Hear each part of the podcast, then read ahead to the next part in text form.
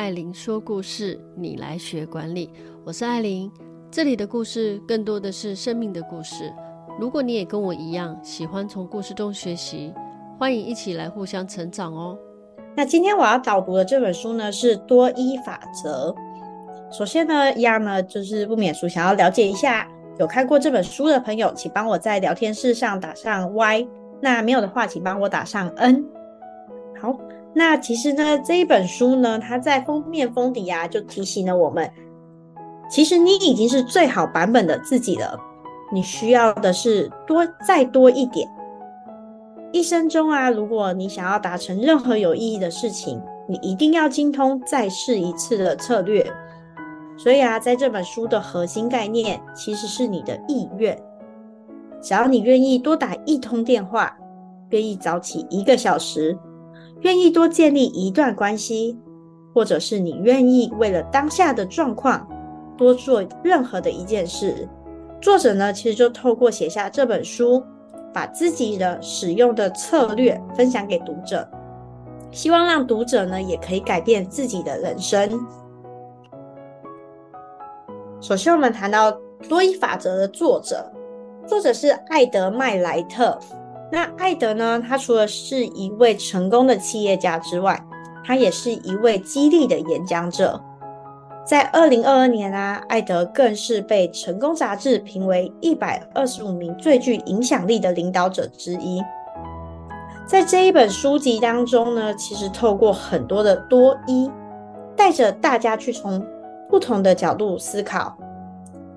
在今天的分享中呢，我就想要比较聚焦在，就是我觉得比较有感触的四个层面来跟大家做分享，也就是呢，身份塑造、情绪、时间管理，还有领导力。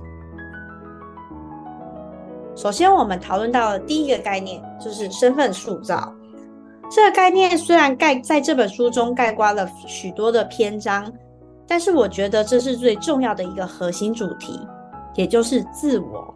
作者分享到，在许多层面上，想要成为一个多一思考者，重新塑造你的身份是最基本的概念。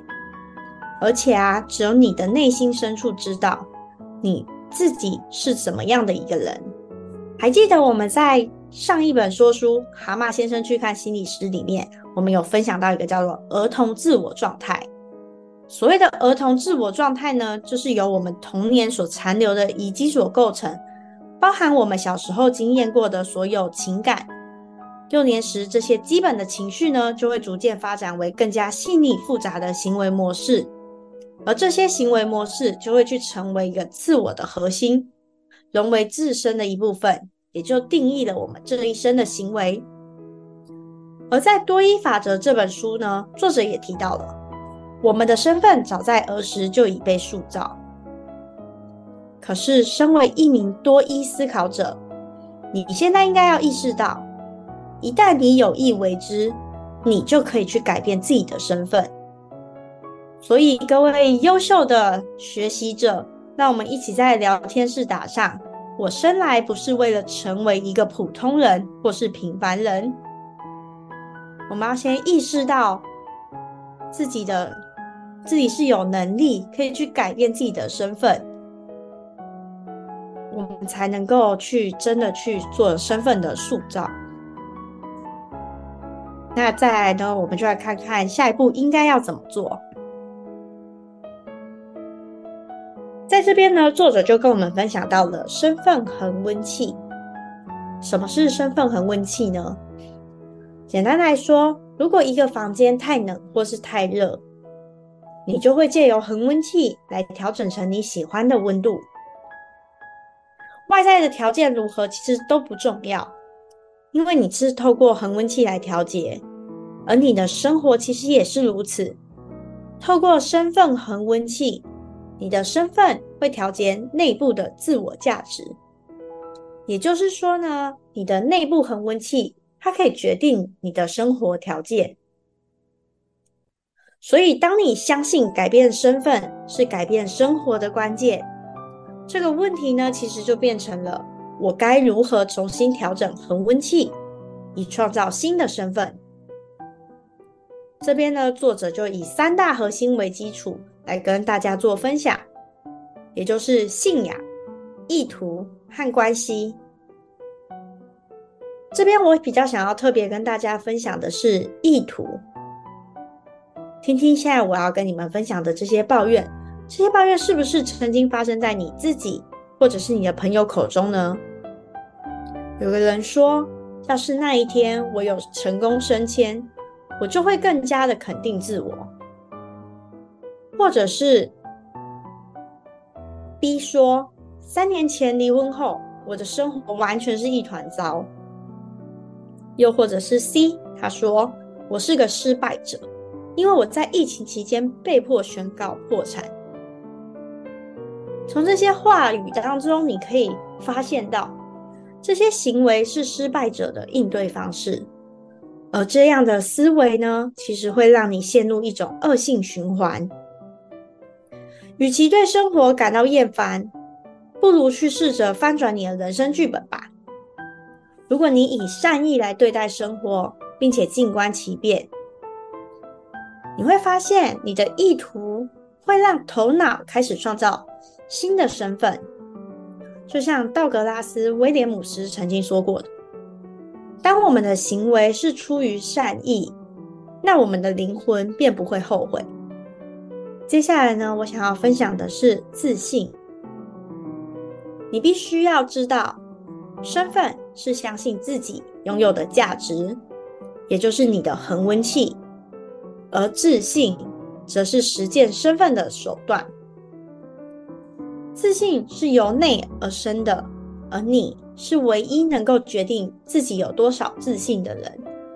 在撰写《赢在逆境力》这本书的时候，我就反思到自己，我发现到，其实，在当时有很多的我曾经面临的逆境困境。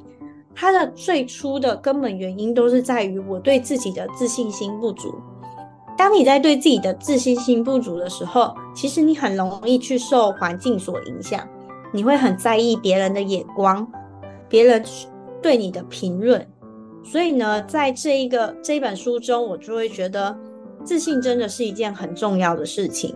也就是为什么我会想要在今天的说书分享中跟大家提出来探讨的。那我想问问，就是今天来听分享会的朋友，有没有谁觉得自己本身就是一个非常有自信的人？可以帮我打个 Y。有没有觉得自己嗯，好像就是对自己没有那么有信心的，就自信心的，可以帮我打个 N。觉得你太棒了，你打 Y，超棒的。有自信心可以就是让你不会去太在意别人的眼光声音。米 i 也打 Y，很棒诶。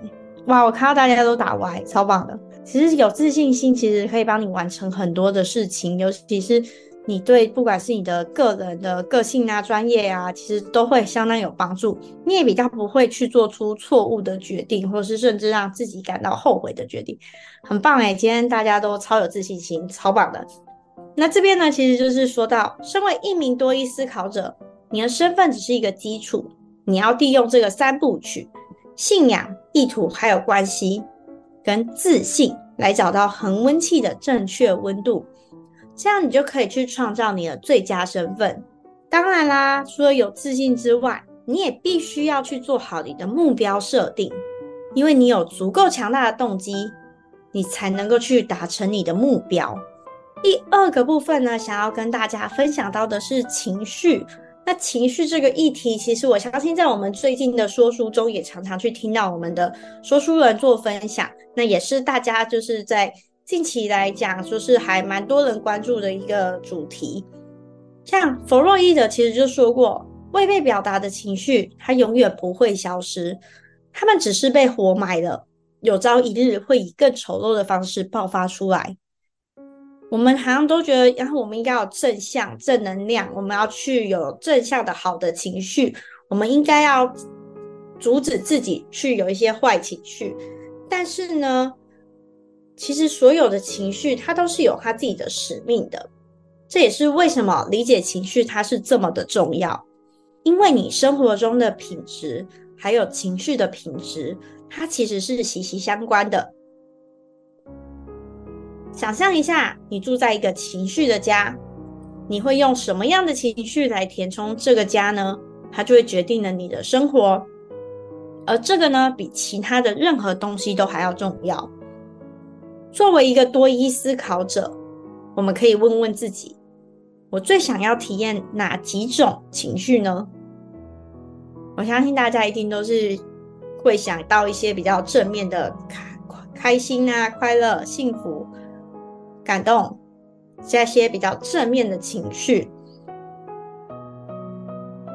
但是，如同我们刚刚所提到的，所有的情绪它都有其使命，如同正面的情绪，负面的情绪它也是一种珍贵的讯息来源，它可以让你去了解周遭正在发生的事情。所以呢，负面情绪它是必要的，它可以帮助你看到事情的两面。举例来说，恐惧和焦虑都是负面情绪，对吧？但是当你意识到它们的存在，恐惧和焦虑，它也可以成为你采取行动和改变生活的刺激。所以呢，在这边想到情绪的关键是。你要控制好负面情绪。当你学会去分辨情绪，你就不会任他们宰割。当你意识到情绪的存在，就代表你正在取得控制权。那我们要怎么去取得这个控制权呢？我们可以透过以下几点，让我们的家充满正面的情绪。首先呢，第一个是冥想。当你放慢大脑，集中精力，并且专注在你想要的东西的时候，大脑会参与其中，并且让你更加的接近目标。当你有意识的决定要释放愤怒或者是恐惧，你也能为平静与安宁来腾出更多的空间。第二个是寻找平衡点。如果你的人生只有工作，不管你有多热爱你的工作，你为了走更长远的路，你也要确保自己是有充分的休息。但是呢，任何的挫折或者是负面情绪，它其实是会互相堆叠的，并且呢，造成作者所说的情绪杂乱。你必须花时间在那些可以让生活恢复平衡的人事物。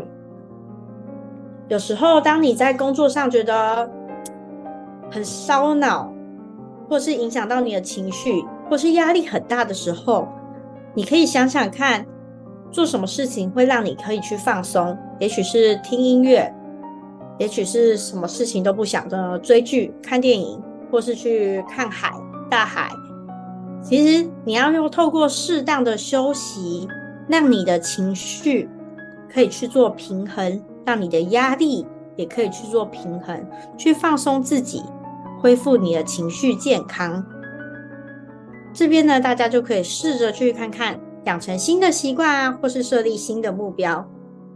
你必须要定期的去打扫你的情绪这些房子，那它才能够保持必要的。保养跟护理，它才会保持在一个很平衡的状态。第三是找到你的开关，这边呢就又回到了我们刚刚分享到的意图的问题。你必须找到到底是什么原因让你觉得很生气，或者是很沮丧。当别人迟到，或者是在最后一刻取消约会，是你无法忍受的吗？还是有些人就是让你觉得很讨厌，不想跟他相处。花一点心思在找到你的开关上，你就会发现有些事情是你可以去改变和控制的。也许有些事情你可能无能为力，但是呢，你找出了这个开关，你就可以去试着控制你的开关。并且呢，下定决心去改变你的思考方式，找到那些你想要摆脱的负面情绪，或者是你希望拥有的正面情绪，并且有意识的朝这个方向努力。那是不是听得意犹未尽呢？不要走开，我们马上回来。此外，你身边的人就是你的天花板，与你相处时间最久的人，就是最对你影响最大的人。所以呢，你也必须适时的去调整一下你的人际关系。调整人际关系，就是给自己一个机会，让你自己可以迎接更好的自己和成就。威廉伯克呢，就曾经说过，你要判断一个人，先从他的朋友开始。谨慎交友听起来也许有一些刺耳，但是呢，其实你就是所有人际关系的总和，而人们呢，会透过你的交友来判断你这个人。但这边呢，也要提醒大家，所有的事情都有保存期限，包含人际关系也是。当你是在跟对的人相处的时候，你会发现。即使是非常短暂的时间，也能带来重大的改变。所以呢，我们必须定期的去审视每一段关系。像在书中，其实作者又提到，我们的人际圈啊、朋友圈，其实可以分为我们的内圈跟外圈。内圈呢，就是你最常相处、最核心的这些人。我们之前也有分享过，就是你身边的五个最亲近的五个人，他其实可以决定你的人生。所以，这内圈的这最亲近的这些人际关系，其实是相当重要的。那有些人可能是在你的人生成长的某一个阶段，他是你非常重要的好朋友。但是，随着时间的更迭，比如说像今天的来参与读书会的大家，其实都是不断在成长的，不断在进步的，相当热爱学习的人。但可能有些人他的。呃，时间影响或者是个人因素影响，他是不愿意花时间在投资自己跟学习身上的。其实你会逐渐发现，你们之间是拉开差距的。也许你们过去很好，可是，在你们的生活步调、学习的步调上有了差距之后，他可能就不太适合放在你的内圈里面。你可以把它，这不是要你说，哎，我们就绝交，就不要再联络。你可以把它放外面一点点，放到外圈，然后呢，在内圈里面呢，去找到更合适的人选，可以帮助你更好，让你变得更好的人选。这也是刚刚所提到的，我们必须定期的去审视每一段关系，这样呢，才能够去帮助自己拥有更好的机会，迎接更好的自己和成就。接下来就是梦想跟行动。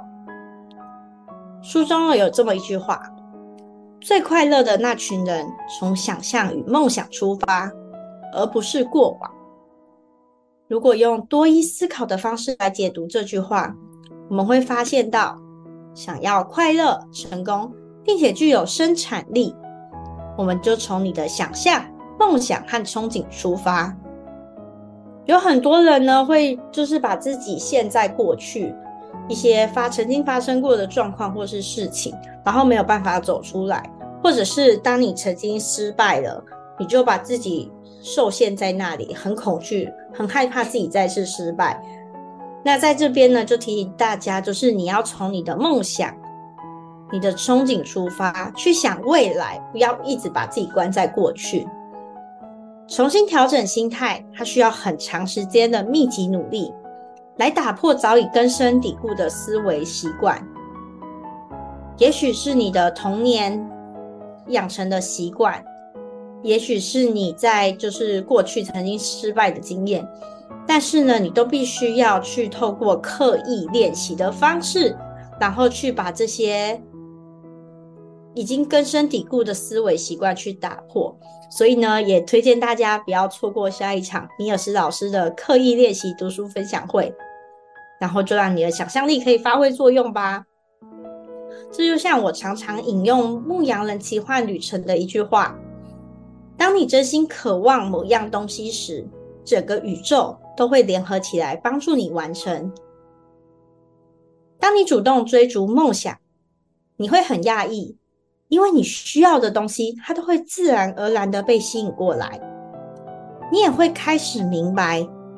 带来负面影响的人和坏习惯，它都会逐渐消失，并且呢，被你留在过去。接下来呢，要分享是在这本书里面，我觉得算是我最喜欢的一个概念，也就是时间管理。首先，我先问问大家，一天有几个小时呢？嗯，在上一次工作美学读书分享会中呢，我也跟大家分享过了。江振成的身上呢，我们其实学到了时间它是有质量的，所以你可以想象一下，当你在玩乐的时候。你是不是总觉得，哎，时间怎么过得这么快？我们都说快乐的时间，快乐的时光总是过得特别快。可是以前我们在念书、上课或是考试的时候，是不是常常会觉得时间怎么这么慢啊？怎么距离下课还这么久？这样是不是可以很明显的感受到，哎，对，时间是有质量的，它会有一个心理的时间。而多益思考者呢，他其实是不认同一天是二十四个小时的。如同刚刚所说的，我们对时间的感知是会不断改变的。如果你知道自己可以改变对时间的感知，你就可以让时间为你所用。在跟大家分享时间管理的五大原则之前呢，也要提醒大家，你必须尊重时间的本质。而你与时间的关系和人生的成就也是息息相关的哦。那我们就来看看这个让我觉得很特别、很感兴趣的时间管理的五大原则。第一个是一天当多天用。在这本书中呢，作者呢，他把他的一天分成三等份。这个一天呢，是指他将醒着的时间分为三等份，或者是称为迷你日。对他来说呢，他的第一天是早上六点到中午十二点，第二天是从中午的十二点到晚上六点，而第三天是从晚上六点一直到午夜。所以，当我们过着一周七天的生活时候呢，他过着一周二十一天的生活。他因为把每一天都变得这么短，他们的他的头脑就认为每分钟都更有价值，因此呢，他在运用时间上面就会更有效率。他不会再浪费时间，因为每件事情对他来说都是更加迫切的。他会更加专注于今天，也就是他一天其实分成三天，他要完成的事情。透过这样的方式呢，其实你会发现到，就是你把一天中就是你习惯性会浪费的时间，都变得更加看得更加重要。而且呢，当你在进行专案啊，或者是工作上面，或者是你的时间安排上面，你会更有效率的去完成。那当你去控制这样的时间，你更有效率的时候，你就不会再被时间的追着跑了。那第二个就是我们提到的更加迫切的运用时间。作者说，根据他的经验啊，紧迫感才是关键。你会跑得多快，跟你与终点的距离是有直接关系的。所以呢，深度的知觉它就会去影响到你的能力，这种能力就可以唤起一股紧迫感，让你拿出更好的表现。比如说，当目标离你比较远的时候，你会朝着目标前进，可是你会慢慢的跑。可是当目标近在咫尺的时候，你会全力冲刺。就像我们在跑步、马拉松啊，或者是大队接力，你在跑的时候，你可能一开始就慢慢跑，长长途的跑赛跑的时候，你就会慢慢跑，然后到看到终点的时候，你才加速。可是呢，一百公尺短跑的时候，你是从出发的那一刻起，你就全力冲刺，所以你必须要去转换心态，让你的身体和大脑有对不同的刺激有不同的反应。第三个是学会控制时间，而不是让时间控制你。当你运用刚刚的紧迫感来管理时间的时候，你就会是时间的主人。从早上起床的那一刻起，如果你的心态很正确的话，其实你在下床之前，你就会开始掌握时间。当你醒来的时候，你的大脑就已经在思考：嗯，我今天有哪些事情要做？我今天的就是一整天的行程的优先排序是怎么安排？所以，你是不是有意识到自己一天中的第一个想法是什么？你一天中的前三十分钟其实是相当重要的。有些人可能习惯起床后就开始哦滑手机看讯息。可是有些就是比较有效率的，他在起床的时候，甚至在前一天晚上，他就会将他的行程确定好。英国政治家切斯特菲尔德伯爵就曾经说过：“运用好每一分钟，那你将不会浪费任何一小时。”所以呢，你可以去决定你的一天要怎么过，不然呢，你的一天就会帮你做决定。第四个是经常评估你的绩效。我们相信有非常多的组织都很，或是公司啊，其实都会很看重的所谓的 KPI，就如同呢，篮球队的传奇教练约翰伍登就曾经说过：如果你没时间把事情做对，那你何时才会有时间再做一次呢？如果我们在一年当中呢，我们去每周去评估我们自己的表现。在每周五的晚上，我们可以去总结，哎，我们这一周做了哪些事情？甚至在周日的晚上去规划，哎，下一周我们大概有什么行程？那样的话，你就会去更明确的确定自己到底完成了哪些事情，自己的就定在接下来的下一个阶段，你可以去做到哪些事情。而多一的思考者来说呢，他可能甚至每周、每日都会去做一个自己的绩效检测之外，他们在最精英的人呐、他们会有一个内部机制，在紧急情况下被触发，甚至每个小时都会去衡量自己的表现。在以作者来讲呢，他就会把自己训练成每小时都可以去衡量自己的表现。那你也可以去想想看，你身边的朋友或者是你自己。你会发现到那些经常评估自身绩效的人，或者是几乎不会评估绩效的人，到底谁会有更好的表现呢？第五个是专注在未来。我们刚刚有在情绪的章节，其实有提到，不要去把自己就是 focus 在那些过去的失败啊，或者是过去那些让你很在意、心情不好、情绪不好的状态。而是你应该要去专注在未来。过去已经永远过去了，但是在你愿意放手之前，过去就像一个小偷，他会偷走你做梦和想象的能力。当你一直去思考你过去曾经失败什么，你做错什么，它就会让你受限。因为也许现在的状况不是跟以前已经不一样了。像我们的呃，我自己本身是公关活动企划。我们也会做一些年度的，就是政府的专案。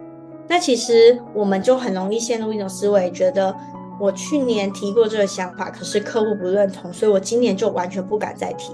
但是其实环境的状况会改变，人员也有可能会改变。也许去年度不是这么适合的活动，在今年度也许是他们喜欢的点子。这也是为什么在我们产业有时候很喜欢用新人的想法。我们会觉得新人总是很有创意，因为他们不会被受限住，他们比较不会被像我们长期一直在这个状态下，然后我们可能会汲取了很多过去的经验，然后反而去忽略了一些创意。所以专注在未来，你就可以去花时间想象未来，也能够在当下采取关键的行动，去塑造出理想中的未来。再来呢，身为妈妈斜杠创业家，也是一个企业主。这本书中呢，我还想要分享到的是领导力。有些人觉得我又没有团队，我不是主管，我不是老板，我不我不需要领导力，我没有领导力。可是呢，其实你有可能只是领导自己，领导你的家人，你不一定要有团队才有领导力。当你能够帮助别人达成一件事，而且没有你，他们就没有办法做到，那你就是一个多一领导者。而领导力的第一个关键要素，就是贩卖一个伟大的梦想。那是不是听得意犹未尽呢？不要走开，我们马上回来。你所贩卖的梦想要够大，大到能够去包容所有你领导的每一个人。而身为一名领导者，你的梦想呢，就要包含价值观和愿景。就拿我们照光之星学院为例，我们希望聚集了相同热爱学习，而且愿意分享的大家，并期望可以用爱点亮知识，照亮更多的明日斜杠之星。因此呢，我们除了透过读书持续输入新知之外，我们也透过说书或是斜杠课程，让大家可以持续的输出跟成长。第二个关键要素呢，是我们每一个人都有与生俱来的天赋。如果你可以找出人们身上这些独特的长处，你便能变得无可取代。如果你想要发挥一个人的潜力，你就必须要先找出他们的长处，然后利用这些长处呢，在他们心中掀起波澜。我觉得以一个领导者来讲，这件事真的非常的难，因为呃，人都是这样嘛，我们常常很容易去看到别人做不好的那一面。可是我记得我以前打工的时候，就遇到一个老板，他真的，他我真的觉得很佩服他，因为每个人一定都有自己的优点跟缺点。可是我从这个老板身上学习到的是，不要去看别人的缺点，而是要去看别人的优点。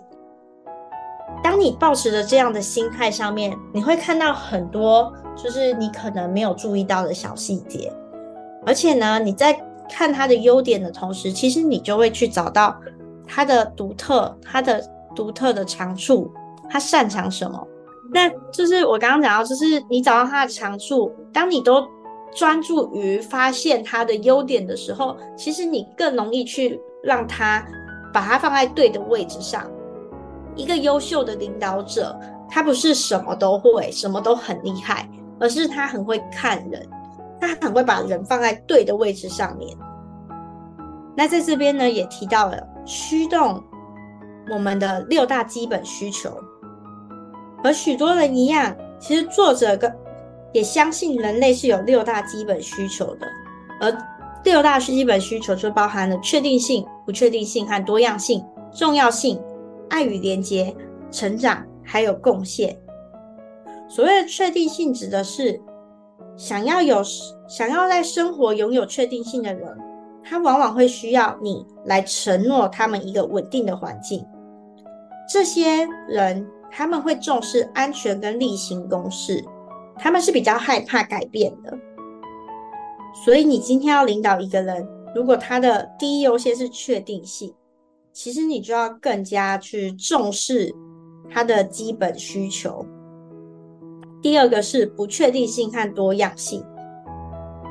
这种人呢，就是属于比较喜欢被未知和变化所刺激的。像我们的工作就是比较喜欢不确定性和多样性，因为我们会面临很多就是不同的产业、不同的客户。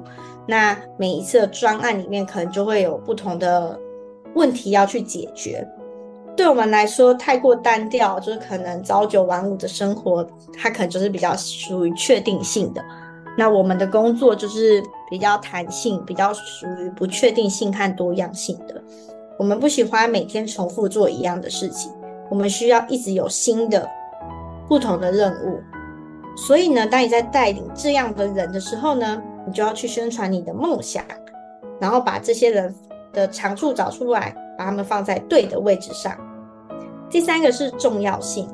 当人们追寻的是重要性的话呢，他们会会希望自己的努力是很重要的，同时呢也能够得到重视。这样的人呢，他需要的是被认可，而这个被认可呢，对他们来说，甚至比金钱来的还要更加重要。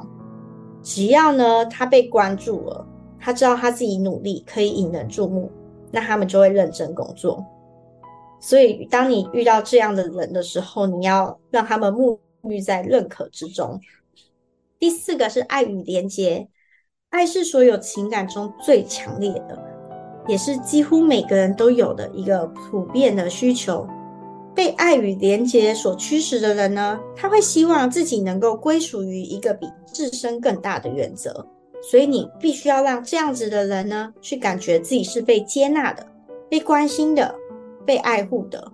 第五个是成长，有些人呢，很高度的重视他们在心智上啊、技能上，甚至经验方面上的成长。所以呢，对于这样子的人来说呢，你要给他们足够的挑战，让他们可以感觉到，嗯，我正在逐渐成长。当你丢给他的问题越来越大、越来越复杂。他其实是会觉得很开心、很有挑战性的，然后很期待自己去突破一个又一个的问题，去解决越来越大的问题。最后一个是贡献，有一些人呢，他的动力是源自于他的贡献。他觉得如果我能够用自己的服务或是专业知识帮助他人，来达到一个目标或是理想的时候，就是他们处于最完美的状态。所以呢，为了找到自我价值和成就感，这样的人呢，需要知道自己有所作为，同时也正在做出贡献。就是大家有没有觉得自己现在的状态是比较倾向哪一个基本需求的状态呢？其实这些基本需求它是会随着时间而改变的。也许你现在喜欢，嗯、比较跳，比较不一样。的工作形态，就像我们这样的工作产业。可是当你有了家庭之后，你可能想要自己照顾小孩，你可能会喜欢比较趋于稳定的工，呃，比较像是确定性的基本需求。所以其实，在不同的阶段，其实这样的基础需求是会随着时间去做改变的。那在这本书中呢，其实作者也归纳出了十一个领导原则，就是以下这十一个领导原则。其实在这本书里面，就是作者有提到信仰，他还蛮重视信仰的。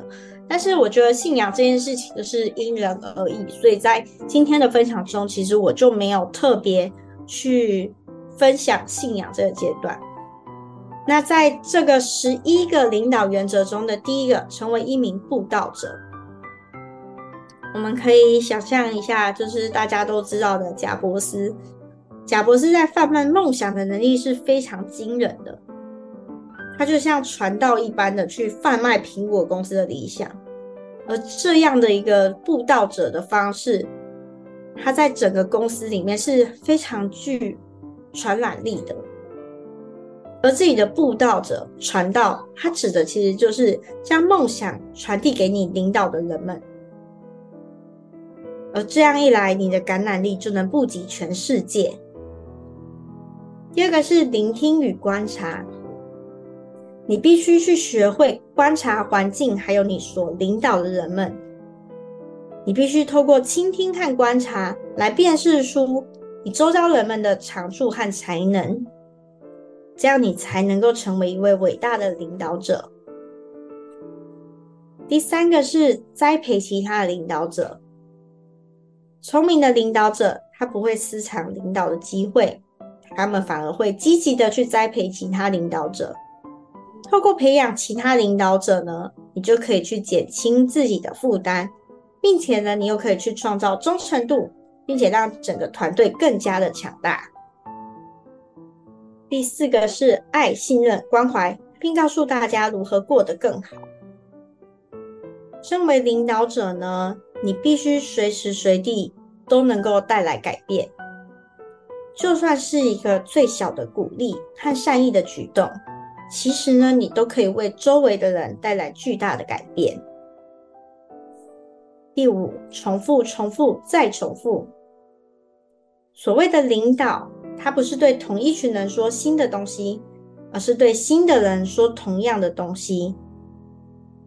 透过不断的重复，成功的企业家就可以预先建立好自己的身份和象征意义，让人们对他们有积极正面的想法，而这些想法简单明了，而且深植人心。见到其实现在有很多的企业家，他会个人的身份去做传达，在国外啊，其实其实就是公司的小编啊，其实都是那个该公司的主管或是。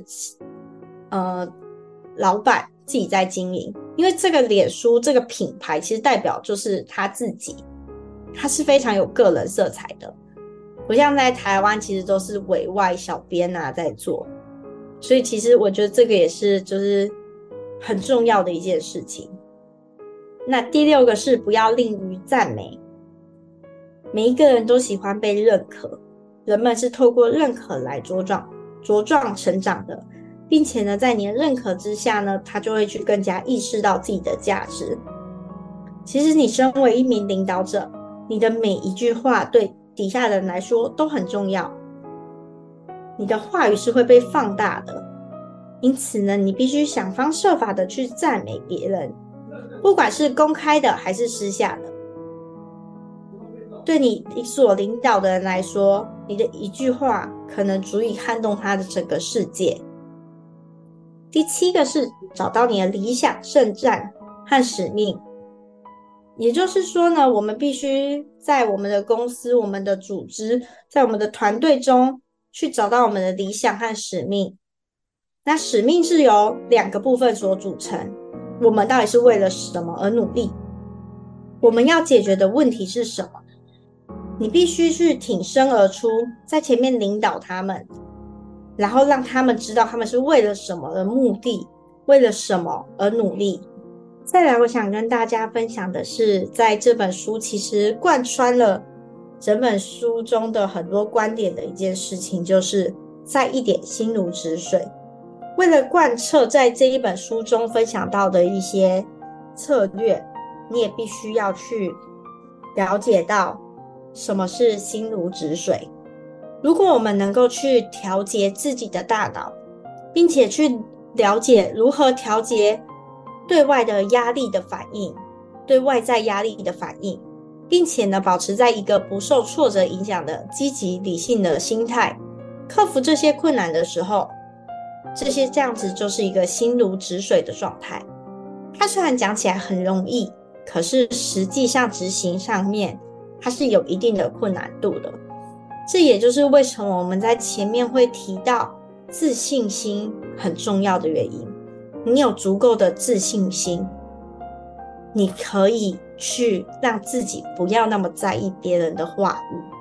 那在书中就提到一些大方向的原则，包含生活中可能有很多不可控的外在因素，可是你可以去调整自己的思考和应对方式。并且呢，你也要去认清，生活本来就是有很多变化，是很无常的。无论是什么事情，它都不会永远持续下去。所以你不要去一直跟这件事情纠缠着，以及不要太过于执着。你去接受生活中的一切事情，无论是好事或是坏事，你必须去接受它，你才能够去迈向一个更平衡的生活。那希望在今天的读书会后呢，大家也可以更加重视最后再一次。作者呢，在最后一章呢，就用了他跟父亲的故事，跟大家分享了三件事情。第一个，尽可能的用最后再一次的心态来过生活。第二，当你把每一天都当做是新生活的时候。最后再一次的效果最好。第三，你要明白，最后再一次永远不会为时已晚。当你全力以赴过着最后再一次的生活，你就能够用高度的紧迫感过日子。然后呢，你就会成为一个更好的人。没有人可以保证任何事，包含你或者是某个你很在乎的人，他可能在下一刻就会离开这个世界。也因此啊，你每一刻你都要去庆幸自己仍然活着，极度感激的善用每分每秒。也希望大家可以记下这句话：当你每天早上起床，告诉自己，每一天我都活着，而且我重获新生。所谓的最后再一次，也是代表着，即便你无法控制结局，但你可以控制结局前的故事。所以呢，希望大家呢都可以保持的最后再一次的心态过生活。每一天呢，在每一天的早晨呢，都告诉自己：我活着，而且我重获新生，我每一天都可以变得更好，我都可以做更多更好的决定，创造更美好的一天。谢谢大家。我们同一时间，艾琳说故事，你来学管理。每周三中午十二点到一点，我们空中再会，拜拜。